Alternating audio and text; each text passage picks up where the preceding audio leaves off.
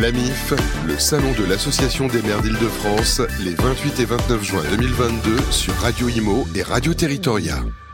Bonjour, bienvenue à tous. On continue ici à la porte de Versailles en direct, Radio Imo, Radio Territoria, pour le salon de l'AMIF, l'Association des maires d'Île-de-France. On est ravi d'accueillir Romain Collas. Bonjour Romain. Bonjour. Vous êtes maire de Boussy-Saint-Antoine, dans le 91, élu référent de la commission finances et fiscalité de l'AMIF. Alors c'est très sérieux, on va parler finances. Euh, finances et fonds européens, c'est vrai qu'on a le sentiment d'une mobilisation en tout cas de, de l'Europe après ce quoi qu'il en coûte, après cette crise sanitaire. Ça a finalement ressoudé l'Europe. Le souci qu'il va pas falloir maintenant continuer à accélérer. Est-ce qu'il y a un sentiment d'Europe qui est plus fort Vous avez, l'impression après ce, cette crise sanitaire et cette crise aussi ukrainienne? Alors pour s'éloigner des strictes questions financières, oui, je pense que euh, un certain nombre de nos concitoyennes et de nos concitoyens qui euh, n'avaient pas euh, conscience euh, au-delà des aspects commerciaux de ce qui peut les décevoir aussi Oui. dans le fonctionnement de l'Union européenne, nos concitoyens ont, ont- ont perçu quel était in fine le sens du projet européen. Et, et- et- et cette euh, tragédie euh, que subit euh, l'Ukraine, je crois, nous rappelle à quel point il faut avoir conscience du caractère tragique de l'histoire, que celle-ci, lorsqu'elle bégaye, c'est souvent, euh, c'est souvent dans la dans l'heure.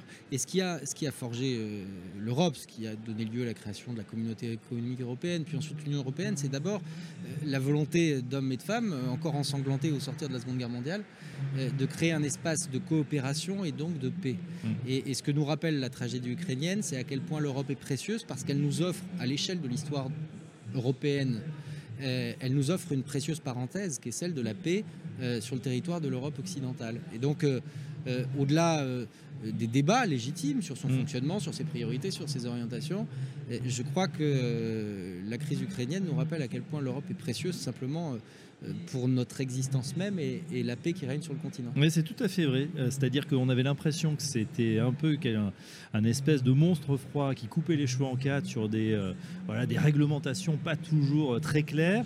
Et là, on s'aperçoit que ce soit pour les, les masques, pour, que ce soit pour la santé, que ce soit pour la défense, on a ce, ce désir d'Europe qui revient et cette, euh, cette nécessité même. hein. Et surtout la prise de conscience que dans un monde euh, très interdépendant, un monde, un monde où, où- où émergent de, de- de nouveaux leaderships, euh, Mm. je pense à la Chine, je pense à l'Inde, eh bien, il, il est essentiel euh, que l'Europe soit un élément de souveraineté. Mm. Euh, défendre euh, ce que nous avons euh, en commun, nous, Français, avec les Allemands, avec les Belges, avec les Grecs, que sais-je encore, ça passe forcément par l'Europe. L'heure n'est pas aux nains économiques, euh, démographiques et politiques. Et donc, je crois que nous avons en commun avec les peuples qui composent l'Europe et que pour défendre ce commun dans un monde euh, compliqué et multipolaire, il faut une Europe euh, qui s'arme politiquement, économiquement et, et- et sur le projet qu'elle porte euh, à l'échelle du monde. Et, Mm. aussi bien la crise sanitaire que la, la crise ukrainienne ont montré que l'Europe avait une voix originale à porter, qu'elle était capable d'être soudée et efficace dès lors qu'elle était mobilisée. Et voilà, le plus dur, c'est de se mettre euh, ensemble autour de la table et puis de réfléchir. Alors ça se fait à, vitesse euh, grand V et accélérée en ce moment, euh, mais évidemment, on va, on est parti très loin dans la géopolitique. On va refocuser un petit peu sur voilà ce qui nous intéresse aujourd'hui, le salon des maires d'Île-de-France et comment finalement cette finance, ces fonds européens, ils peuvent aider au jour le jour nos communes, nos territoires. Comment c'est décidé? Est-ce qu'on est sait, puisque le nouveau gouvernement vient à peine d'émerger, même toujours en création, en matière de finances, quels vont être euh, finalement le, le cap qui va être euh, donné euh, pour ces collectivités, pour ce développement, parce que là aussi les défis sont immenses. Alors, Aujourd'hui, sur les projets du gouvernement, euh, je n'ai pas d'informations euh, particulières. En revanche, je suis persuadé, comme euh, la quasi-totalité de mes collègues maires en Ile-de-France et très au-delà, qu'on a un sujet sur le financement des collectivités locales en général et singulièrement du bloc communal, les communes, les Mm. intercommunalités, pour les, les prochaines années. On a, dans le quinquennat précédent, euh, connu d'une certaine façon une recentralisation des recettes des collectivités. Avec euh, la suppression euh, de la taxe d'habitation, avec la suppression de la part départementale de taxe foncière qui a été transférée aux communes pour euh, compenser toute une partie de la suppression de la taxe d'habitation. Et tout le monde est bien conscient que là, on est dans un moment où on est au milieu du guet s'agissant du financement des collectivités. On ne va pas pouvoir fonctionner longtemps avec une minorité euh, et dans certaines villes, du fait de leur histoire, euh, du fait de leur structure, c'est une infime minorité, une minorité de contribuables locaux qui financent le service public local. Ça va pas marcher cette histoire. Bien sûr. C'est pas viable. C'est pas viable pour ceux qui sont assujettis aux taxes foncières et qui payent. C'est pas viable pour les communes qui vont pas pouvoir massacrer euh, les propriétaires, que ceux-ci soient d'ailleurs des personnes physiques ou bien des, des entrepreneurs, des entreprises, des personnes morales. Voilà, pendant, pendant, pendant longtemps, alors même qu'il y a des défis formidables. On nous appelle quotidiennement à participer à l'indispensable effort pour la transition écologique. On nous appelle à, à- à- à contribuer à l'aménagement euh, durable euh, du territoire. On nous appelle à répondre, c'est- vrai, particulièrement en Ile-de-France, à l'effort nécessaire pour produire du logement et donc accueillir des populations nouvelles qui ont besoin de services nouveaux et tout ça représente un coût, euh, sans qu'on ait aujourd'hui de recettes à aligner. Donc on a un empilement des coûts, je vous entends, Voilà. et en face, pas Et, toujours et les, encore aujourd'hui de façon légitime d'ailleurs, et même presque trop timorée. Euh, donc je suis un peu schizophrène en vous, dés- en vous disant cela, mais avec les 3,5% euh, d'augmentation euh, de la valeur du point d'indice qui sont annoncés, parce qu'évidemment il faut lutter contre le décrochage Ouais. euh, du pouvoir d'achat euh, des, des- des agents publics. Et, et, et 3,5, euh, alors même qu'on attend une inflation à 5 ou 7 sur, euh, sur 2022, On n'est même pas même, même dans le rattrapage. Et dans le même temps, moi, je gère des deniers publics dans les différents mandats que j'exerce.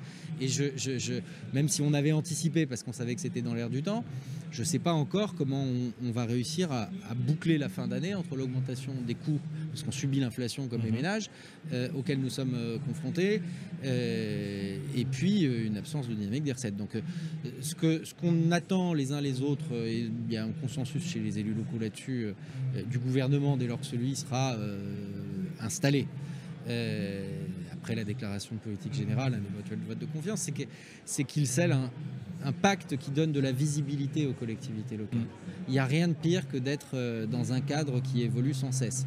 Et il faut recréer de la confiance entre l'État et les collectivités parce que ces dernières années, on a quand même été, et c'est valable très objectivement euh, du quinquennat qui vient de s'achever comme du quinquennat précédent avec les baisses euh, de dotation aux collectivités, nous n'avons fait que subir des décisions qui, qui, à un moment, Mm.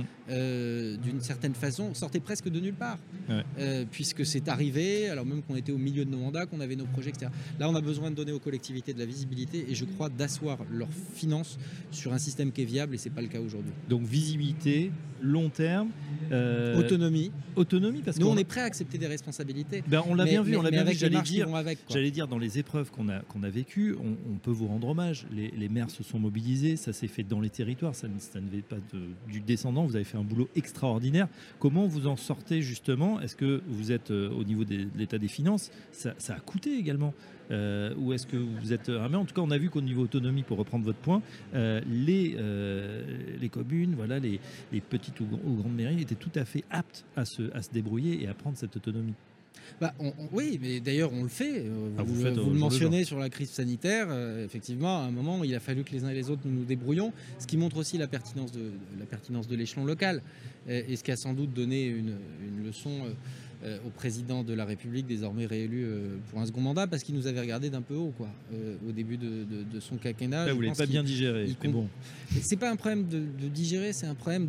Moi, je fais pas de la politique en voulant flatter mon orgueil. C'est pas mon sujet. Sinon, je pourrais passer mes journées à être vexé. Le, le- le problème, c'est l'efficacité, l'efficacité de l'action publique. On a un président de la République, euh, une majorité parlementaire aussi, Mm.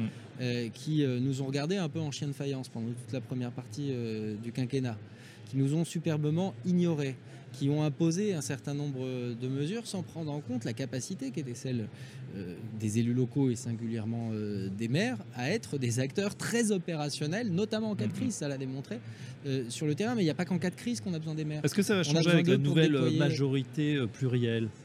La majorité, c'est quand même. La, oui, alors la, la majorité qui n'existe pas à l'heure où nous, Ouais. euh, à nous nous parlons. Je, je pense que déjà la diversité politique française est mieux représentée dans cette assemblée qu'elle ne l'était par le qu'elle ne l'était par le passé, et que peut-être on a, euh, en tout cas je le souhaite ardemment, moi, je ne suis pas un militant du cumul des mandats. J'ai été député maire, je connais les limites de l'exercice et j'étais très content d'une certaine façon que ça s'arrête. parce qu'à un moment, quand on veut tout faire bien, ou on vit plus, ou on finit par tout faire mal. mais je pense qu'on a bah, d'abord des parlementaires, ceux qui ont été reconduits de la précédente majorité, qui ont pris un peu de bouteille, qui ont été instruits euh, par euh, le passé, euh, le passé récent, et puis sans doute des profils politiques plus armés, plus outillés, qui ont une connaissance plus fine, précisément de la façon dont la mécanique fonctionne concrètement, de ce que peut être le rôle d'un parlement, mais aussi le rôle de collectivité C'est un locale. Et qu'à un moment, il faut. Il faut ah, de toute façon, tout s'apprend dans la vie. Et là, il y a une palanquée de nouveau qui vient d'arriver. Tout s'apprend hein. dans la vie. Et, peut-être que le quinquennat précédent a montré mm. qu'il faut de l'humilité et, et accepter l'idée qu'on apprend toute sa vie et qu'on a à apprendre des autres même si on n'a pas forcément suivi le même parcours qu'eux. Tout à fait. Alors, du coup, euh, on revient à notre sujet de finances et fonds européens. Vous êtes, euh, je le rappelle, référent de cette commission finance et fiscalité. Tiens, parlez-nous un peu de cette commission. Euh, du coup, à, quoi ça sert, j'allais dire Comment vous, vous, travaillez au jour le jour pour peut-être faire remonter, enfin, prendre mhm. déjà les avis des uns et des autres, des, maires d'Île-de-France hein, C'est une, voilà, comme une, assemblée assez puissante. Et comment vous faites remonter ça au, sommet de l'État? Alors, en fait, la, la commission finance fiscalité de la MIF, elle a une double vocation. Euh, la première, c'est de faire d'une certaine façon ce que nous avons fait aujourd'hui au sujet des fonds européens, c'est de sensibiliser euh, les maires, les adjoints, euh, les adjoints aux finances des communes d'Île-de-France à un certain nombre de thématiques, de sujets, pour les armer leur délivrer de l'information et puis répondre à leurs questions. Typiquement sur les fonds européens, euh, vous avez des, collectivités qui sont habituées à les manier, qui connaissent les mhm. mécanismes, et puis des collectivités, c'est le cas de ma commune, c'est le cas de l'interco à laquelle j'appartiens, qui se sont jamais véritablement frottées à ces sujets, qui sont, il est vrai, euh, d'une complexité, euh, d'une complexité certaine. Mais il y a de l'argent à aller chercher.